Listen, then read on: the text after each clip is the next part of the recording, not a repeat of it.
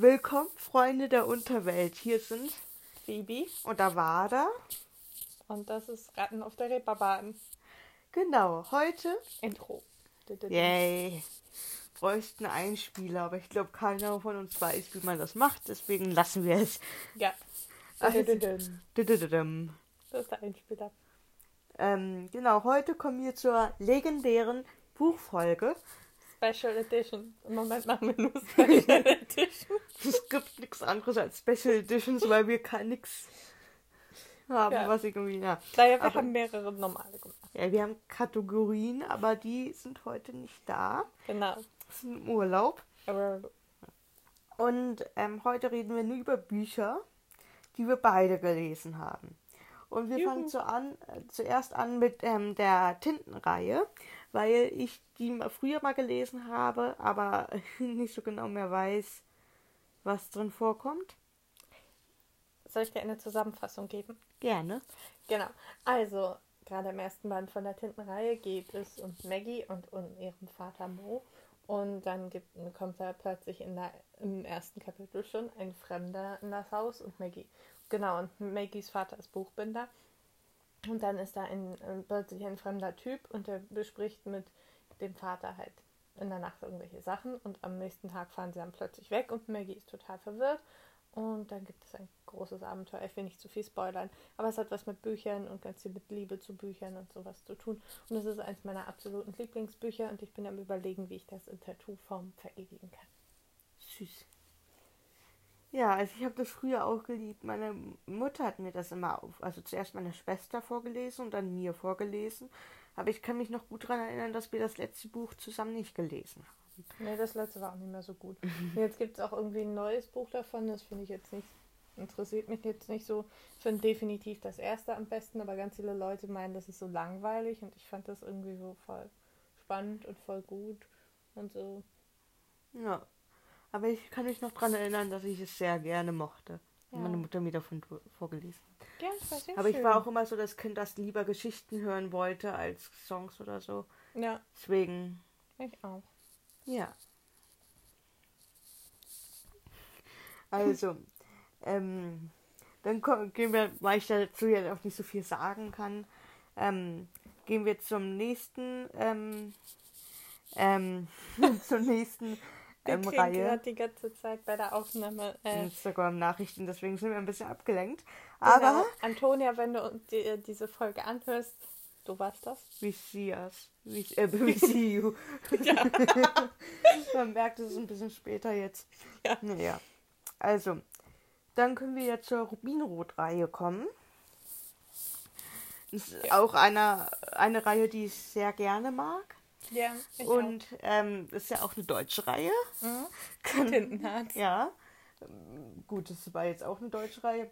Aber ich, also ich finde, ähm, ich muss aber dazu sagen, ich mag deutsche Musik nicht so gerne, aber so deutsche Literatur ist ganz gut, finde ich. So Jugendbuch halbwegs.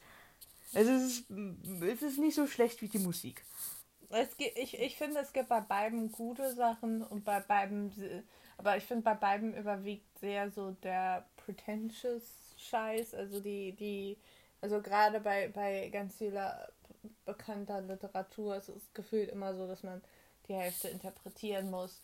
Und klar, ich lese gerne auch was in was hinein, aber ich will nicht stundenlang interpretieren müssen, um überhaupt zu verstehen, was passiert. Das mag ich nicht. Das stimmt schon, aber ich meine jetzt so diese Jugendbuchliteratur. Ja, stimmt sowas. Die Also Sachen ich meine von Cornelia Funke mag ich. Ja, zum Beispiel, also es gibt ein paar Autoren, die ganz gut sind, während ich deutsche Musik abgrundtief hasse. Aber es liegt einfach daran, weil sie auf Deutsch ist. Also es ist ja- außer die Ärzte und an Mai die finde ich gut. Und Farin Urlaub, aber der gehört zu den Ärzten. ich muss sagen, ich mag die Musik der Ärzte auch nicht so gerne. Es ist, es ist halt irgendwie und an Mike Kantereit ist okay, aber wäre auf Englisch besser. Deswegen bin ich so. es- es Ich höre mir echt nicht gerne deutsche Musik an, weil ich einfach für mich finde, ich muss Musik ausblenden können. Das kann ich auf Deutsch nicht. Also ich kann, muss den Text ausblenden können. Wenn ich mich mit dem Text beschäftigen kann, möchte, dann kann ich das auf Englisch, aber ich kann es auch auf Englisch ausblenden. Das kann ich nicht. Deshalb höre ich mir dann immer irgendwie andere Sachen an. Deswegen finde ich es auf Deutsch irgendwie ganz, also ich kann es nicht ausblenden, also ich will das halt selbst entscheiden können, das kann ich auf Deutsch nicht. Ah, ich, ich verstehe schon, was du meinst. Ah, das, das habe ich bei Deutsch und ich kann Deutsch und Englisch nicht ausblenden. Und ich finde, Deutsch ist so eine unglaublich hässliche Sprache. Also ich meine, das ist, also auch zum Singen. Ich finde es einfach, ich finde es nicht schön, wenn jemand auf Deutsch singt und ich finde es einfach. Ja, für mich, für mich kommt es ein bisschen drauf an, also wie die Leute singen, aber manche Sachen. Also ich mag schon einige, also Wir sind Helden zum Beispiel habe ich früher ganz gerne gehört und ja. die höre ich ab und zu auch mal ganz gerne. So. Es gibt schon ein paar Lieder, die ich einfach ganz gerne mag, auch von die Cheap Clash Songs, also von so einer. Internetserie fand ich auch ganz gut. Aber zu 99 Prozent finde ich deutsche Lieder echt, also höre ich mir die nicht gerne an. Und ich denke mir so bei manchen, ja, das Lied ist ganz gut. Ich würde es mir auf Englisch auf jeden Fall öfter anhören. Ja, also gerade bei den Ärzten ist es bei mir halt auch ein bisschen so, dass äh, das so ein bisschen die Musik meiner Kindheit ist, weil mein Bruder die früher hm. mal gehört hat. Äh, Aber das, das war zum Beispiel bei mir Pink. Weil meine Schwester ja. die ganze Zeit Pink gehört hat. Ja, das ist für mich auch ein bisschen ja, genau. Kindheit, weil das hat meine Mutter immer beim Renovieren gehört. Ja. Also, ja. Meine, es ist auch Gewohnheit zum. Genau. Aber genau. Buchfolge, genau. Rede weiter. Äh, ja, bei äh, Rubinrot fand ich cool, äh, was Rubinrot und Tintenherz noch gemeinsam haben, dass sie beide nicht tolle Buchverfilmungen bekommen haben. Ja. Aber ich finde, Buchverfilmungen sind generell immer ein schwieriges Thema, weil, also wenn man ja. zuerst das Buch gelesen hat, man hat selbst eigene Vorstellungen und die werden meistens nicht umgesetzt. Ja. Und ich finde, also ich meine, es kann auch gut sein, dass ähm, Buchverfilmungen dann irgendwie anders sind, aber trotzdem gut sind.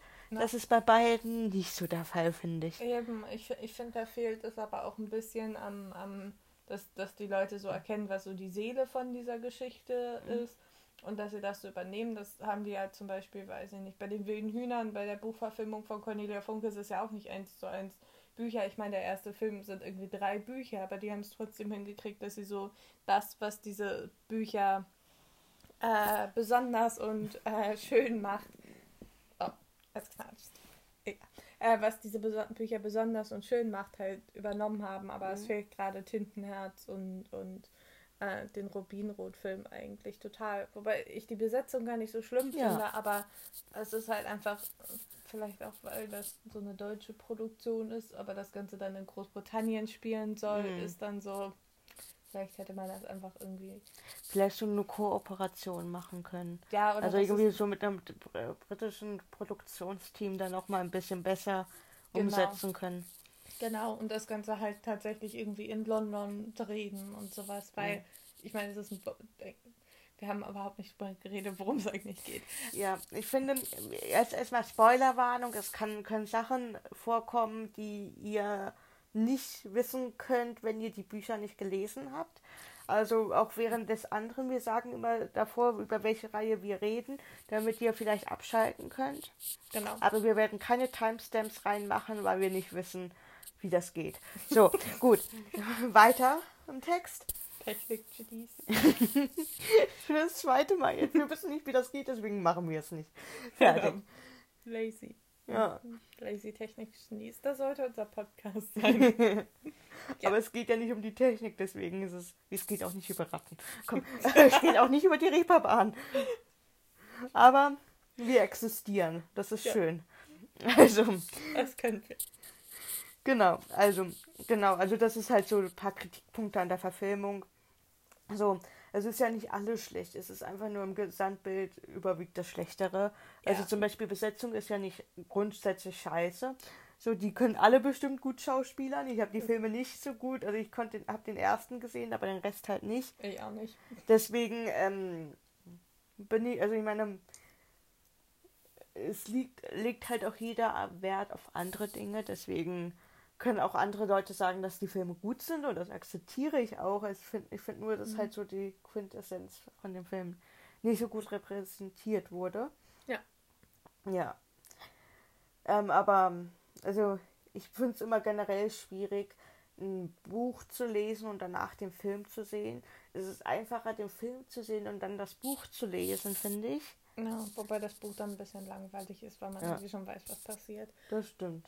Äh, aber ich weiß schon, was du meinst. Wollen wir vielleicht bei jedem Buch noch einmal erzählen, worum es so grundsätzlich geht? Gerne. Also die Tintenreihe hast du ja schon Mhm. grundsätzlich zusammengefasst. In Rubinrot geht es um Gwendolyn. Shepard heißt sie, glaube ich, mit Nachnamen. Ja. Und ja. Und ähm, sie ähm, merkt, dass sie statt ihrer Cousine ähm, Zeitreisen kann. Eigentlich war ja ihre Cousine die Person, die Zeitreisen hätte, also die Zeitreisende hätte sein sollen und auf einmal ist sie es, weil ihre Mutter über ihr Geburtsdatum gelogen hat. Und ähm, es ist eine Geheimorganisation, die sie dann reinrutscht, die ähm, sich über die Jahrhunderte über um zwölf Zeitreisende theoretisch ähm, entwickelt und einer der Zeitreisenden hat diese Organisation halt gegründet. Und ähm, ja, sie versuchen jetzt das Blut von allen Zeitreisenden in einen Geogra wie heißt das Ding? Also so ein Ich. Gerät. Und da kann man halt das Blut von den Zeitreisenden einlesen. Irgendwie ist das so ein. Naja, kann man ähm, Blut von den Zeitreisenden einlesen.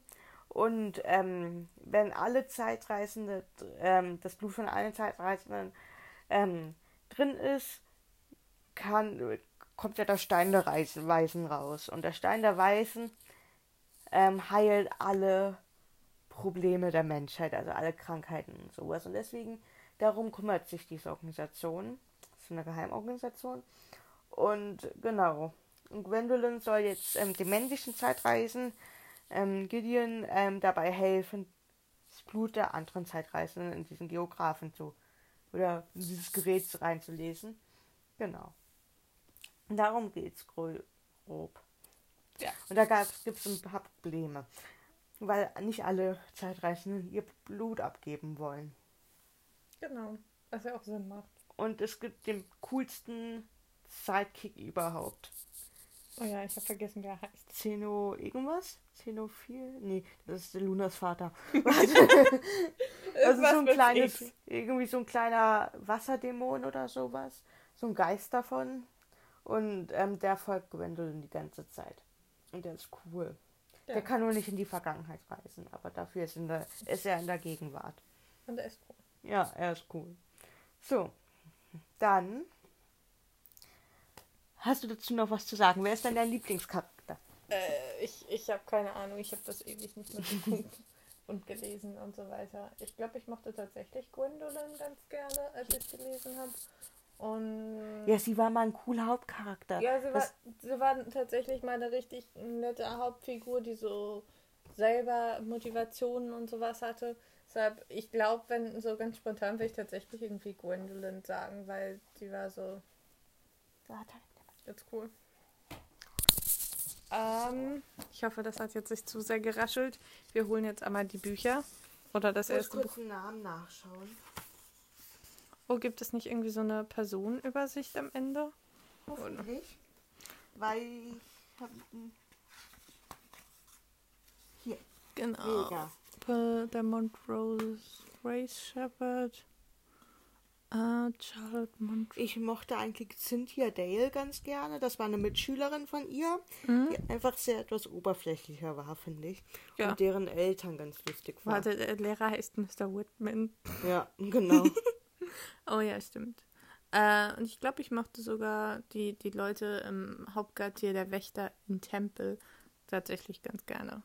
Ich mochte auch ähm, hier Falk de Leviers, also der Onkel von Gideon, ganz gerne. Ja, Auch wenn da nicht so viel drin vorkam, aber wenn er drin Mhm. vorkam, war er eigentlich immer ganz gerecht.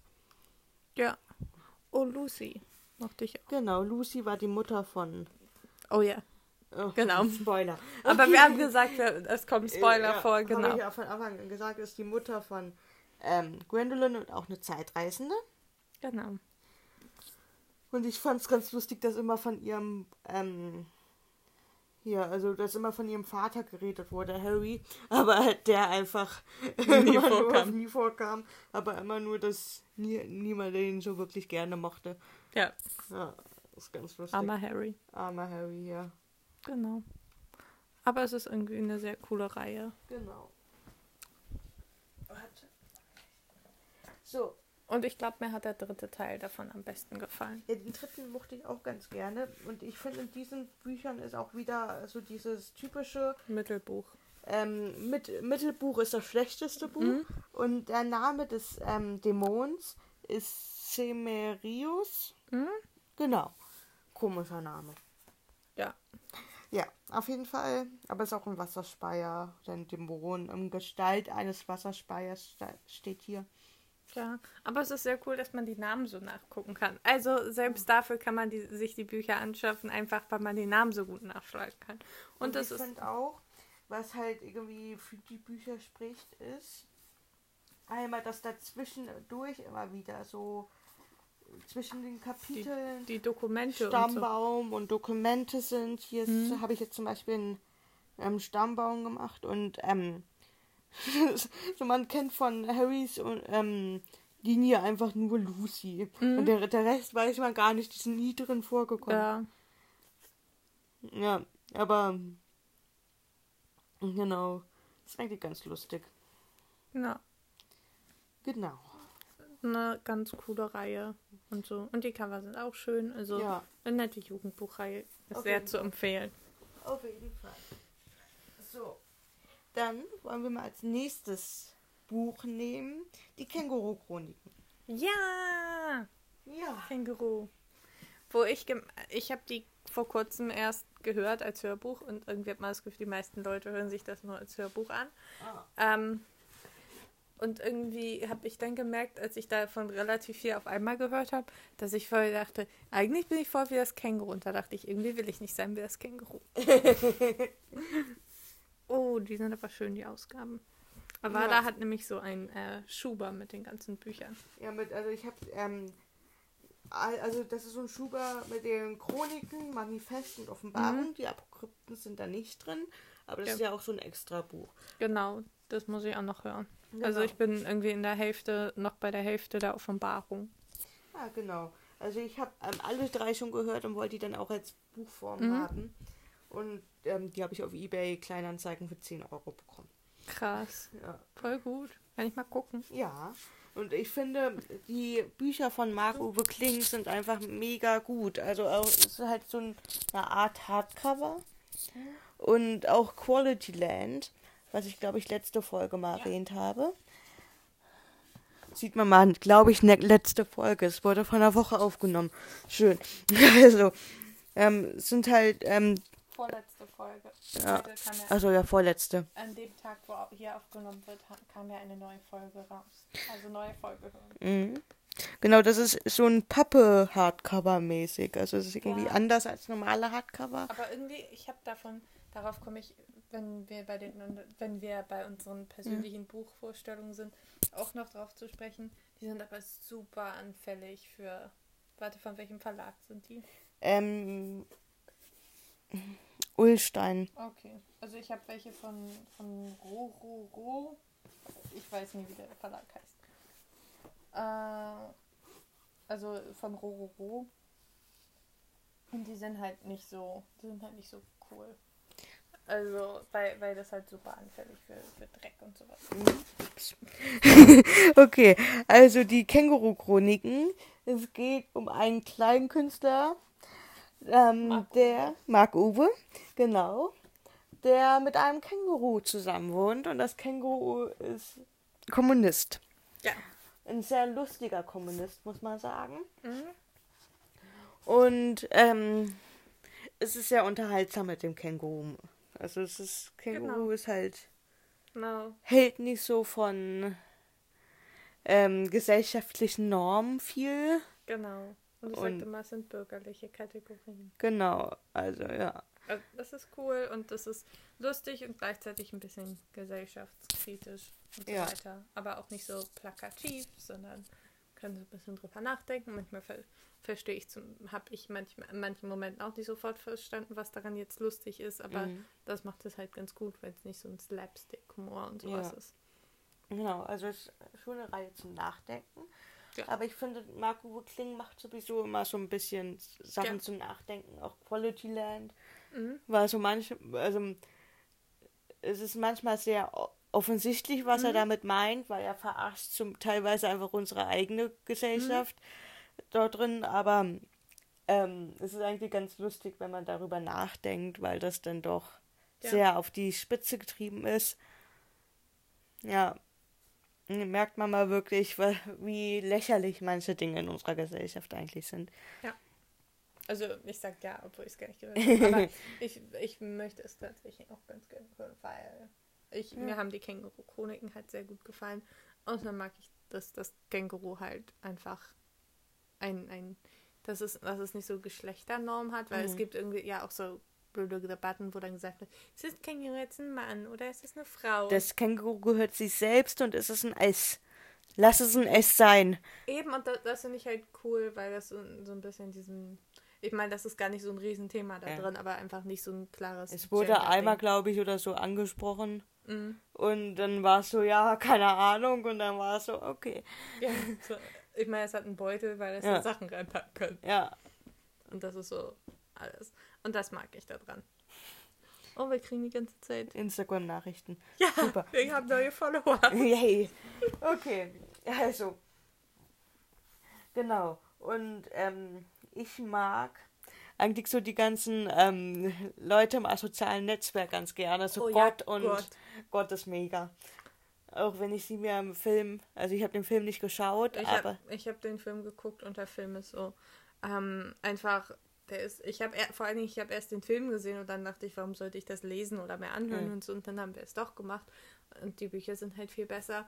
Aber die Umsetzung an sich, ich meine, bei den Känguru-Chroniken an sich sind es halt eigentlich so kurze Geschichten, ja. die nicht unbedingt miteinander zusammenhängen. Und das alles zu verbinden, funktioniert einfach nicht so. Und ich denke mir, wenn man das so quasi wie so eine Sketch-Comedy-Show gemacht hätte, mhm. so dass man einfach ganz viele kleine Sketche aneinander hängt, hätte es einfach viel besser funktioniert, als wenn man versucht, da eine riesen Geschichte draus zu machen, weil dann ist es halt, das, hat nicht den gleichen Charme. Ja, das stimmt.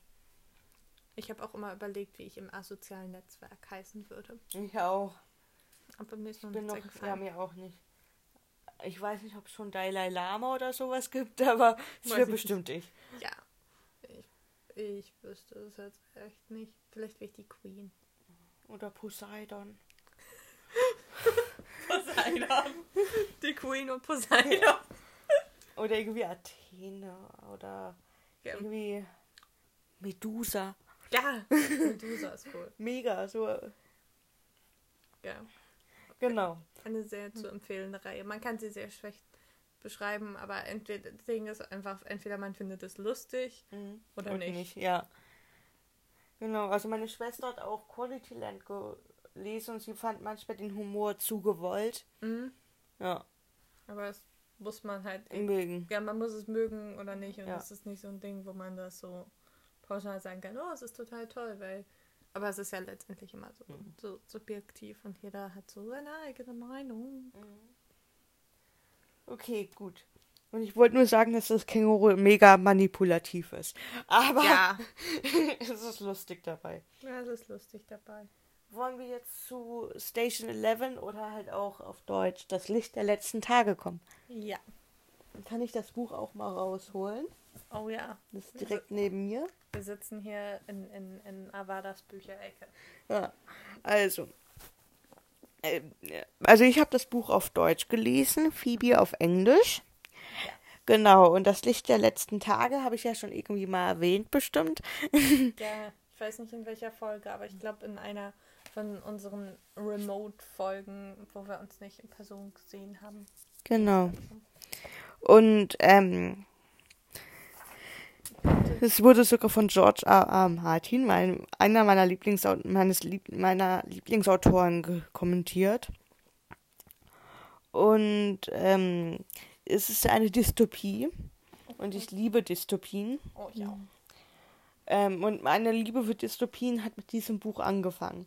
Und ich habe es 2015 von meiner ähm, Mutter bekommen. Also 2015 oder 16. Es war nämlich während meines Auslandsjahres in Finnland, hat sie mir ein Paket geschickt mit ein paar Büchern. Und ähm, das war mein Lieblingsbuch von den Büchern und das habe ich ähm, mitgenommen, weil meine Nachbarin in Finnland hat mich und zwei andere Austauschschüler oder zwei, drei andere Austauschschüler mit nach Estland genommen. Und ähm, ich habe es auf der Fähre gelesen. Also die drei anderen kannten sich schon, die anderen Austauschschüler. Und ähm, ich kannte halt die Nachbarin. Und die drei anderen Austauschschüler waren auch aus dem Norden. Und deshalb wurden die einfach nur eingeladen von ihr mit. Und ähm, ich, ähm, wir haben, die Nachbarin und ich haben dann zusammen gelesen. Und ich habe ihr auch davon erzählt und sie hat auch von ihrem Buch erzählt. Und ähm, ich habe sie sogar dazu gebracht, das Buch auch zu, sich zu holen. Aha. Und ich mag das Buch ganz gerne. Also ich muss sagen, ich habe es seitdem auch nur einmal gelesen. Aber ich finde es ganz gut, weil das irgendwie, ich finde, die heute, also die jetzige Situation auf der ganzen Welt mit Corona zeigt, ja. dass es eigentlich auch gut sein kann, dass ja, es so also, passiert. Genau, also ich weiß nicht, weil, weil man, man kann gerade, wenn man das jetzt liest, halt voll die Parallelen sehen, weil es da auch um so ein Virus geht, mhm. das sich ausbreitet. Ähm, und irgendwie finde ich diese Bezeichnung, die da hinten drauf steht, irgendwie sehr passend, irgendwie so hoffnungsvoll, düster, schrecklich, zart und tragisch schön. Mhm. Ich meine, es ist sehr dramatisch geschrieben, aber irgendwie beschreibt es das Buch sehr, sehr gut. Und, mhm. und ich finde es total toll, weil äh, ich äh, sehr, halt so Sachen von Shakespeare total gerne mag. Äh, und das dann kombiniert mit irgendwie einer Dystopie, die dann nicht immer auf so einem korrupten System basiert, sondern einfach auf irgendeiner Krankheit. Und wir jetzt alle auch gemerkt haben, wie schnell irgendwie so eine Krankheit plötzlich auftauchen kann und die das System total, total verändert und so. Irgendwie mag ich solche, solche Geschichten so ein bisschen post apokalyptisch und ich mochte, weil es ja auch aus verschiedenen Sichten geschrieben wurde, äh, die verschiedenen Sichten, die man da ausgewählt hat und wie diese Geschichte eigentlich erzählt wurde, weil das so sehr, weiß ich nicht, sehr liebevoll erzählt mhm. war und nicht so und man nicht immer auf die furchtbaren Dinge nur auf die furchtbaren Dinge eingegangen ist, sondern fast auch auf die Sachen, die, die halt fast positiv daran sind. Äh, also klar, ist eine scheiß Situation, aber dass man halt auch ein bisschen so, ja, so eine gewisse Ruhe da drin hatte und ja, das war irgendwie so sehr besonders. Ja. Einfach ein sehr besonderes und ein sehr schönes Buch und eine sehr schöne Dystopie. Ja, finde ich auch. Genau. Und jetzt kommen wir zum letzten Buchpunkt, nämlich The Hunger Games, also die Tribute von Panem. Und ähm, darüber haben wir schon letztes Mal gelesen, äh, etwas darüber, also das vorletzte Mal darüber geredet. Genau. Genau. Und ähm, jetzt Spoiler, nochmal Spoiler-Alarm. Wir werden jetzt etwas mehr ins Detail gehen als das letzte Mal. Okay. Genau. Also, jetzt kann ich auch auflösen, wer mein Lieblingscharakter ist, nämlich Finnick. Finnick ist der coolste überhaupt. Ja. Und ähm, Distrikt, Distrikt 4 ist auch das coolste Distrikt. Wie fandest du Finnick im Film? Also ich, ich weiß nicht, was ich von Sam Claflin halten soll. Also eigentlich finde ich ihn ganz cool so. Der hat auch in den Nola Holmes mitgespielt. Da mhm. hat er zwar einen Scheißbruder gespielt, aber darin hat er, war er gut. Mhm. Ähm, aber ja, eigentlich nur zeigt, dass er ein guter Schauspieler ja, ist. Ja, also ich meine, und er ist eigentlich auch ganz sympathisch. Also mhm. ich habe ein paar Videos mit ihm gesehen. Ja. So eigentlich ist er sympathisch, aber ich weiß nicht, ich habe mir Finnick doch anders vorgestellt. Na, ich, ich fand ihn, ich fand aber, er hat so ganz gut so diesen, ja. diesen Charme, der beschrieben wurde am Buch von, finde ich, ganz gut rübergebracht. Ja, das stimmt. Ähm, und ähm, was ich an dem Tribute von Panem so gut äh, finde, ist, dass Katniss einfach Katniss ist. Also ich meine, Na. man kann von ihr halten, was man will, aber am Ende war sie zerstört psychisch. Also ja. sie war halt in den Büchern wirklich so, ähm, in Distrikt 13 im dritten Teil war sie dann wirklich so, dass sie mit Finnick die ganze Zeit nur Knoten gebunden hat, weil ja. sie einfach psychisch nicht klargekommen ist, was passiert ist. Ja. Und das ist auch völlig klar, dass sie das macht, weil sie, äh, es ist irgendwie völlig verständlich, dass sie einfach nicht damit klarkommt mit der Situation und dass Ja. ähm, Peter halt irgendwie ähm, im Kapitol ist und dass er gefoltert wird und dass sie eigentlich findet, sie selbst sollte das sein und äh, irgendwie, Ja, und sie, sie hat irgendwie so eine Rolle plötzlich in so einer Rebellion und das wollte sie halt einfach gar nicht. Sie wollte jetzt kein. Ich meine, sie fand es blöd, aber sie hat ja nicht die ganze Zeit geplant, einen riesen Aufstand zu Ja. machen, sondern sie war sie wollte fliehen am, von Anfang an Ja, eigentlich und ähm, sie ähm, wollte eigentlich nur ihre Schwester retten. Genau, und dann hat sie so, und dann ist sie da irgendwie so mit reingerutscht und sowas und irgendwie finde ich haben ganz wenig, ich meine, du kannst mir auch widersprechen, aber ich finde ganz wenig Jugend, gerade so Jugenddystopien, da, haben, da hat man dann immer wieder so die eine Person, die so der, der, der Kopf der Rebellion ist. Und ich finde gerade bei The Hunger Games haben sie es einfach hingekriegt, dass es so, so realistisch wird, wie sie ist, wie sie in diese Rolle reinkommt und dass es nicht so nicht so forciert wirkt, wo man sich denkt, ja klar, und eine 16-Jährige Ja, ist genau. jetzt der Teil von der Rebellion. Und man merkt auch, die Köpfe sind ja eigentlich woanders. Also so, Ja. ähm, da sitzen ja andere Leute hinter, die dann das für sie planen und sowas. Ja, Und ich finde auch, dass sie ja sagt, aber nicht nur, okay, jetzt mache ich es einfach so aus dem Handgreif Mhm. raus, weil ich, obwohl ich eigentlich- davor Nein gesagt habe, sondern sie stellt Bedingungen, die für sich und ihre Freunde das Leben besser machen sollen. ja, Und das ist so der Grund, äh, also was ich echt gut an den Büchern finde. Es geht in dem Film ein bisschen verloren, finde ich. ja, ein bisschen. Also halt auch dieses, dieser Wahnsinn, dass sie irgendwie mit Finnick da einfach nur in der Ecke sitzt und mit ihm Knoten bindet, weil die beiden einfach völlig zerstört sind von, vom Ja. Kapitol. Also Finnick ist ja auch geschunden davon und jeder ähm, Gewinner wurde halt irgendwie psychisch ein bisschen ja, ja. Obwohl denen halt irgendwie Geld gegeben wird und irgendwie die nie arbeiten müssen und theoretisch, aber die werden trotzdem ausgenutzt. Also zum Beispiel Ja. Finnick wurde ja irgendwie als Sexobjekt irgendwie dort im Kapitol gehalten, so theoretisch. genau. Und es ist einfach, da, das finde ich halt, halt gut, dass es so eine Jugendbuchreihe ist, die aber jetzt nicht vor halt so den, den, den schlimmen Aspekten von Krieg und sowas zurückschreckt. Und ich finde, da, was man da vielleicht, ich weiß nicht, ob das jetzt blöd ist, aber was man da ver vergleichen könnte, wäre halt irgendwie Divergent, dem das, finde ich, so voll fehlt, das so voll irgendwie so actionmäßig sein will, aber irgendwie fehlt dem, dem, finde ich, der Geschichte einfach so komplett die Essenz und dieses, Mhm.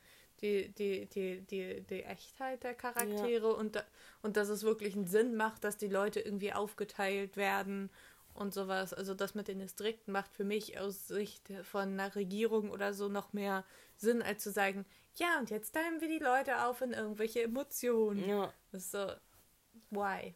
Ja, ich finde auch gut, ähm, zum Beispiel, man hat ja ganz viele verschiedene ähm, Gewinners gesehen. Ja. Ähm, also ähm, irgendwie Finnick, der jetzt irgendwie versucht stark zu sein und irgendwie auch Hamish, der seinen Kummer in ähm, Alkohol ver, ähm, also versucht zu ertrinken, während es auch ähm, da die beiden aus, ähm, waren das fünf oder so, ähm, die ganze Zeit nur ähm, Drogen nehmen, weil Mhm. sie es nicht erreichen, aber Ja. sich die eine trotzdem noch für die Rebellion entscheidet und sich vor Katniss wirft, das eine Mal Ja. in der Arena im zweiten Teil.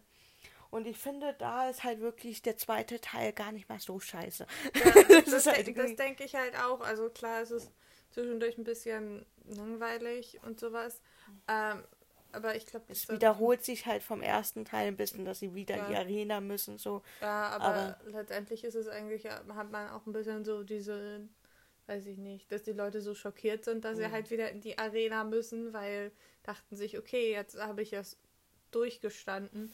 Jetzt bin ich damit durch. Und gerade für Katniss und Peter ist es ja nicht so, also klar, Die furchtbar, aber heilen konnten nicht heilen. Also es war irgendwie. Ja, und die anderen Gewinner haben sich halt so Jahrzehnte darauf ausgeruht, dass sie so, äh, weiß ich nicht, in Ruhe zu Hause wohnen können und Ja. dann müssen sie plötzlich wieder in die Arena Ja. und haben halt ganz andere, andere Fähigkeiten. Und deshalb finde ich, ist das so eine extrem, extrem gute Dystopie und ich finde, das ja, fehlt. Klar, es gab so eine Dystopienphase, aber ich, es ist meine Meinung, aber ich, ich finde, die meisten anderen Jugenddystopien kommen einfach nicht so daran, weil man halt traumatische Sachen hat, die passieren, aber irgendwie haben die Leute nie irgendwelche so, so richtige Traumata oder die überwinden ja. die halt super schnell, wie jetzt wieder bei Divergent, mhm. wo der irgendwie Probleme mit seinem Vater hat und letztendlich umarmen sich dann Leute und dann ist alles plötzlich wieder ja. gut. Bei Katniss ist es halt nicht so und das ist realistischer. Ja, und, und auch die, ich meine, am Ende haben sie dann Kinder, aber auch da hat, denkt sie immer wieder an ihre Vergangenheit und an Sachen, die ja. sie erlebt hat und dass sie nicht will, dass das ihren Kindern passiert. Und mhm. sie wollte ganz lange überhaupt keine Kinder bekommen und das ganze, diese ganzen Konflikte sind einfach so, so realistisch und passen mhm. dazu und das, das fehlt ganz vielen mhm. anderen Sachen einfach total. Ja, und ähm, eine Sache, als ich ähm, die Tribute von Panem das erste Mal gelesen habe, da ähm, habe ich nicht so genau verstanden, warum sie jetzt ähm, Präsidentin Coin umbringt. Und das mhm. äh, habe ich erst später verstanden, dass sie einfach nur Coin loswerden wollte. Aber sie ähm, wusste, dass Snow eh am Ende stirbt. Ja. Also sie wusste, dass er eh am Ende irgendwie umgebracht wird, egal was sie tut. Aber Coin wird sie noch, äh, sie hat ja während des dritten Buches gemerkt, dass diese sie eigentlich nur benutzen will und sie wollte das halt beenden. Ja, und das Coin da jetzt auch nicht unbedingt die, die, die Lage für die Gesellschaft besser gemacht hätte, sondern dass es da wahrscheinlich sehr viel so Vergeltung, Kontrolle, Kontrolle und Vergeltung gegenüber den Leuten im Kapitol gegeben hätte und dann ist man letztendlich wieder am gleichen Punkt, nämlich dass irgendwelche Kinder kämpfen müssen mhm. als Vergeltung für das, was die anderen Leute gemacht haben. Ja. Und also damit meine, kommt man nicht Katniss weiter. hat ja auch am Ende, da, also hat davor noch zugestimmt, dass sie ähm, ein Spiel mit äh, den Kindern haben will. Mhm. Das haben ja, wurde dann auch beschlossen. So. Oder hat sie da nicht eigentlich gegengestimmt? Nee, ich glaube, sie hat da sogar zugestimmt. Warte halt mal kurz. Mhm. Ja, kann ich machen. So. Hol kurz die gute Panem. Ja. Also ich bin mir ziemlich, sicher, dass sie. Also es gab auf jeden Fall eine, also kann sein, dass sie einmal zugestimmt hat, aber es gab auf jeden Fall eine Abstimmung, wo sie dann äh, nee, dagegen gestimmt hat und, und Finnick und Haymitch und so eigentlich schon und dann war Colin auch so ein bisschen pisst.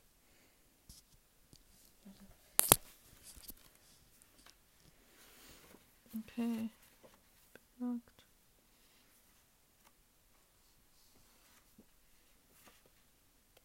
Also, also das ist das erste. Hä? Okay, ist da ist. Die dritte? An sich schon. Ich glaube, da ist das falsche Ding drumrum. Okay, warte. Ach ja. okay, wollen wir es uns vielleicht einfach googeln? Nee. Hier. Okay, ja, also dann haben wir es nicht. Kein Wunder, dass wir es dann nicht finden konnten. Also wir gucken jetzt gerade nach, ob Katniss dafür stimmt, dass es ein, ein Spiele mit den Kindern gibt. Ja, ich kann weiterreden. Ja, genau. Also. Wie produktiv das ist. Ja. Hier, sie wird sogar geistig verwirrt. Mhm. Ja. Deshalb, das sind einfach so, so gute Bücher, finde ich. Eine tolle Reihe. Ja. Susan Collins ist toll. Auf jeden Fall. Und ich finde auch, was man dazu ja auch noch sagen kann, ist, dass Leute sagen, ja, wie sie das voll abgeguckt hat vom Battle Royale, aber ich finde jetzt nicht, dass es, ich meine, von, von der Prämisse, die man da hat, dass es jetzt klar, da werden irgendwelche Leute in die Arena geschickt, aber gerade bei Panem hat man da halt auch noch wahnsinnig so einen politischen Hintergrund, was die Leute damit bewirken wollen. Äh, was zählst du? Ja, es sind vier gegen drei. Vier mhm. dafür, dass es gemacht wird und drei dagegen. Okay. Also es ähm, stimmen Beatty, Peter und ähm, Anni dagegen und ah, der Rest ja. spielt okay. Äh, okay. dazu. Okay, dann Weil der, einfach, der Rest einfach rachsüchtige Leute sind. Okay. der Rest äh, ja. halt nicht. Genau. Okay, dann habe ich Peter irgendwie falsch. Äh, dann habe ich irgendwie Katniss und Peter verwechselt oder so. genau, und Haymitch macht einfach das, was ähm, Katniss macht bei dieser. Ja. Haymitch. Haymitch ist der cool. Ja, ich bin so glücklich, dass sie überlebt hat. Bei dem Rest war es mir eigentlich relativ egal, außer für Nick. Aber ich bin so glücklich, dass er überlebt hat. Und ich finde auch gut, dass Inobria ähm, überlebt hat, weil sie auch einer der bösen Gewinner war. Ja, das also ist die, so- die halt gegen die gekämpft hat, fürs Kapitol war. Aber ich finde Ja. trotzdem gut, dass Katniss sie in den Deal der ähm, Gewinner mit ähm, Coin ähm, eingefasst hat. Ja, und dass, dass halt nicht nur die Leute, die kennt, gewonnen, äh, also dass nicht nur alle Leute, die Kenntnis mag, überlebt haben Ja. und dass es nicht so ist, oh ja, cool, die haben was mit der Hauptfigur zu tun, sondern finde ich auch sehr schön, es sind voll viele Leute gestorben. Ja, Also es ist traurig, wenn Leute sterben. aber, aber- trotzdem, es aber- wird nichts verschönigt. Es, es passt halt zu der Situation in einem Krieg, da werden nicht alle meine Freunde plötzlich überleben. Ja, ich finde es auch ein bisschen, es ist ein bisschen traurig, aber dass Prim gestorben ist, also Katniss Ja. Schwester, Aber ich finde, es hat auch irgendwie gepasst. es hat gepasst, aber ich finde es halt scheiße, dass es von Coin, also Coin hat sie Ja. ja umgebracht, Und Gale irgendwie. ja. Und ähm, das fand ich ein bisschen scheiße, aber es, es war halt irgendwie passend irgendwie. Es hat zu Coin gepasst. Ja. Und äh, deswegen finde ich es auch voll gerecht, dass Katniss sie umgebracht hat. Ja. Genau, und dass sie dann am Ende halt irgendwie. Ja, es war ein bisschen schwierig. Okay, also. Eine, schwierige Sache. Ja. Äh, wollen wir jetzt aufhören oder und unsere Einzelbücher noch oder wollen wir jetzt noch unsere Einzelbücher Also wir vorstellen? können aus dieser Folge natürlich die längste Folge machen.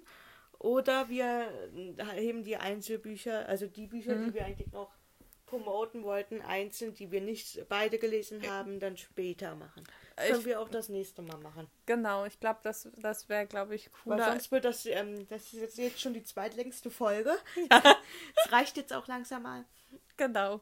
Ich, ich glaube, das ist besser, weil dann können wir auch ein bisschen mehr ins Detail gehen. Genau. Dann wünsche ich euch einen schönen Tag. Ich hoffe, dass ähm, ihr vielleicht etwas inspiriert werdet, einzelne Bücher zu lesen, vielleicht nochmal zu lesen. Ja, ihr solltet die Folge wahrscheinlich nicht anhören, wenn ihr die Bücher noch nicht gelesen habt, weil Äh, dann naja, ist egal. ist ein bisschen unnötig. Oder halt irgendwie nochmal euch bewegt, vielleicht wenn ihr nur die Filme geschaut habt, vielleicht auch mal die Bücher zu lesen, weil die Bücher sind zu 99% immer besser. Ja.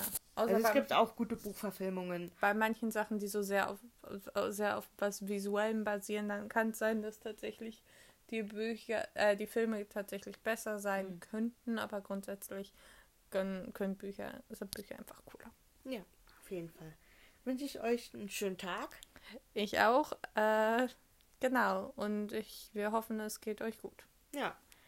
Tschüssi. Tschüss, bis zum nächsten Mal.